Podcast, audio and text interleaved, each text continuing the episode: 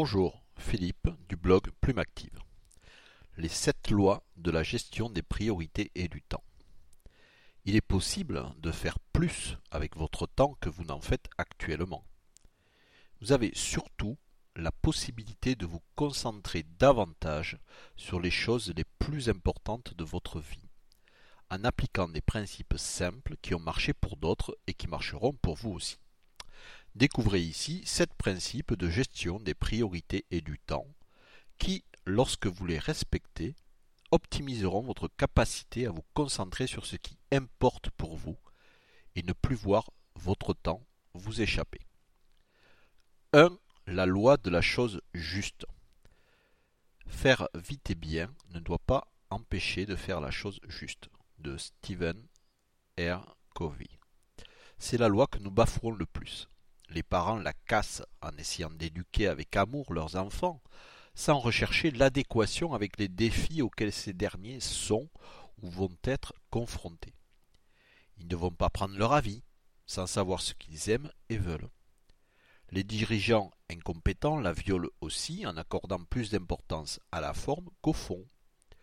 La différence essentielle entre les gens à succès et ceux qui ont du mal à donner un sens véritable à leur vie, c'est que les premiers analysent l'opportunité et l'adéquation de ce qu'ils vont faire avec leurs objectifs les plus importants avant de se mettre à travailler. se surprendre en train de faire ce qui ne mérite pas du tout d'être fait, quel que soit l'entrain et l'engagement qu'on y met, est l'une des meilleures manières de mal utiliser son temps. Et je fais partie du lot, ça arrive à tout le monde et euh, on est pris par la routine.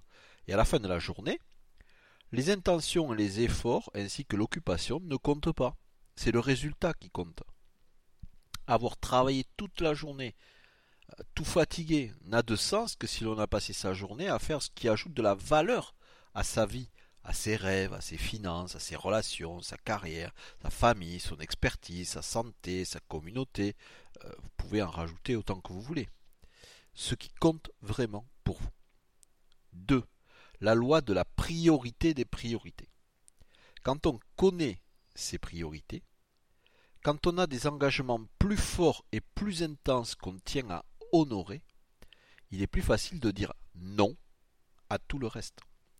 Imaginez que vous vous apprêtez à partir pour un rendez-vous important auquel vous ne pouvez pas vous permettre de venir avec quelques retard. Quelqu'un vous rend visite et insiste pour vous parler. La question est simple. Allez-vous lui consacrer du temps? La plupart des gens diront que tout dépend de l'importance de ce qu'il amène. Ce que font les gens qui appliquent les principes de priorité, c'est qu'ils disent tout simplement écoutez, j'ai un autre engagement à l'extérieur, cela me prendra 1h30. On pourra se voir à ce moment si vous voulez. Pourquoi? Parce que vous avez déjà un engagement. Votre défaillance ne peut être expliquée par la survenance de cette nouvelle urgence. Pourtant, c'est ce que font la plupart des gens, et justement, ils ont du mal à gérer leur temps et à trouver l'équilibre. 3. La loi de la clarté. Cette loi dit qu'il est difficile de mal choisir son chemin quand on sait clairement où on va la clarté conduit au bon choix, et les bons choix conduisent aux bonnes décisions. La caractéristique des gens indécis, qui perdent du temps à choisir ou qui finissent par mal choisir, est liée au fait qu'ils ne savent pas exactement ce qu'ils veulent faire de leur vie. Ils ne savent pas dire quelles sont les valeurs auxquelles ils tiennent, les choses qu'ils ne peuvent pas se permettre de faire, les lignes qu'ils ne doivent pas dépasser, qui ils souhaitent devenir, et les qualificatifs et étiquettes qui ne doivent pas leur être collés. Nous perdons du temps à gérer les conséquences de nos mauvais choix plutôt que de nous concentrer sur la marche vers la réalisation de notre idéal. Et donc nous perdons trop souvent de vue cet idéal exigible ainsi que les principes et valeurs qui vont avec. 4 la loi de l'action immédiate. Elle dit qu'il est impossible d'oublier de faire ce qu'on a fait. C'est simple. Vous devez appeler votre agence de voyage pour confirmer votre réservation. Vous avez trois possibilités. 1. Les appeler tout de suite, confirmer la réservation et conserver votre place sur le vol ou dans le train. 2. Notez que vous devez les appeler. 3. Comptez sur votre mémoire pour vous rappeler que vous devez appeler votre agence de voyage. Trois résultats. Vous pouvez oublier de lire vos notes et votre mémoire peut faillir parce que vous n'avez pas noté. Mais si vous passez immédiatement l'appel et confirmez la réservation, il est impossible que vous oubliez de le faire. La clé est la suivante. Faire une chose est toujours plus rapide et souvent plus efficace que prévoir de le faire. Ne reportez pas à demain ce que vous pouvez faire maintenant. Nous sommes d'accord, il y a des exceptions, notamment en planification, où on voit différemment. 5. La loi de l'anticipation. Elle dit que seules les choses qui n'ont pas été faites en leur temps deviennent urgentes. En réalité, l'urgence n'existe pas. Le dépôt de la réponse à un appel d'offres devient urgent parce qu'on a mis du temps à en démarrer la rédaction. Le rapport à envoyer au siège devient urgent parce que celui qui doit le demander l'a demandé en retard ou que celui qui doit le fournir n'a pas anticipé sur la demande ou s'est mis à le produire trop tardivement. La plupart des gens qui n'ont que des urgences sous-estiment la délicatesse et la densité de la tâche à accomplir et surestiment également le temps qui leur reste.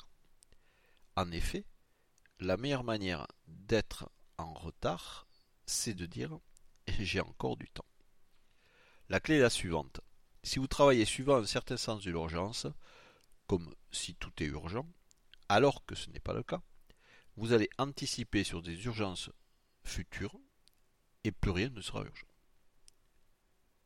6. La loi de procrastination créative.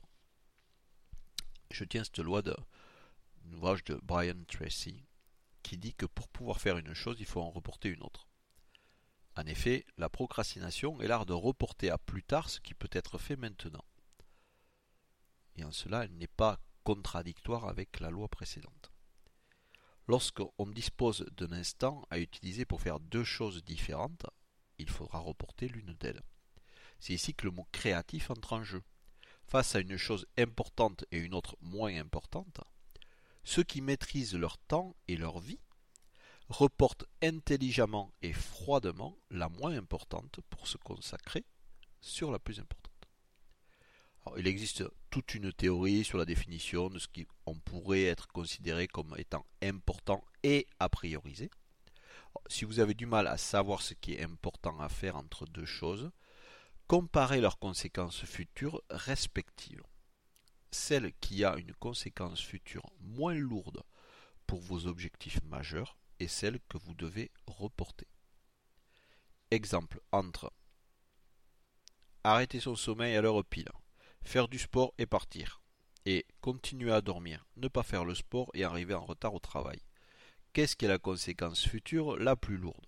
Ben, La première, naturellement. Mais comme vous le savez, la plupart des gens disent que s'ils ne continuent pas à dormir, ils risquent d'être fatigués dans la journée. Conséquence, ils arrivent en retard et n'ont plus l'occasion de savoir s'ils sont fatigués ou non, parce qu'ils sont charrettes. Pire, ils font les frais du fait de pas avoir fait d'exercice sportif chaque jour quand ils vont dépasser euh, les 45 ans. Alors, quand on en a 52, comme moi, je vous dis pas. 7. La loi de la hiérarchisation il y a certaines choses qui devraient être faites avant d'autres du fait de leur caractère prioritaire. Cette loi reprend la loi de la procrastination créative dont nous avons discuté plus haut en y ajoutant une séquence. Le principe est qu'il faut terminer les actions de grande importance avant de démarrer celles de moindre importance. Pour appliquer efficacement cette loi, classez vos actions à engager suivant un nom de priorité en utilisant les lettres par exemple a, B, C, D, E. L'expérience ici est de ne pas s'attaquer aux actions B si vous n'avez pas terminé les actions ou activités A1, A2, A3, A4 par exemple. Et vous ne passez aux actions C que lorsque vous avez fini B1, B2, B3. Les tâches D sont à déléguer, parce que quelqu'un d'autre peut les faire mieux que vous, et donc vous vous concentrez sur les actions ABC. Quant aux actions ou activités de catégorie E, elles sont à éliminer. Parce là, on trouve euh, critique, hein, inquiétude, médisance, commérage, colère, les débats politiques, en fait tout ce qui sert à rien et euh, pour lequel on consacre souvent beaucoup de temps. Alors, qu'en pensez-vous? Suivez-vous ces habitudes, d'autres? Laissez-moi un commentaire sur Plume Active, je vous répondrai avec plaisir. Si vous avez envie euh, d'aller plus loin dans la procrastination, je vous propose de suivre la formation gratuite sur Plume Active, Stop à la procrastination, et je vous souhaite une bonne journée et à bientôt pour un prochain podcast.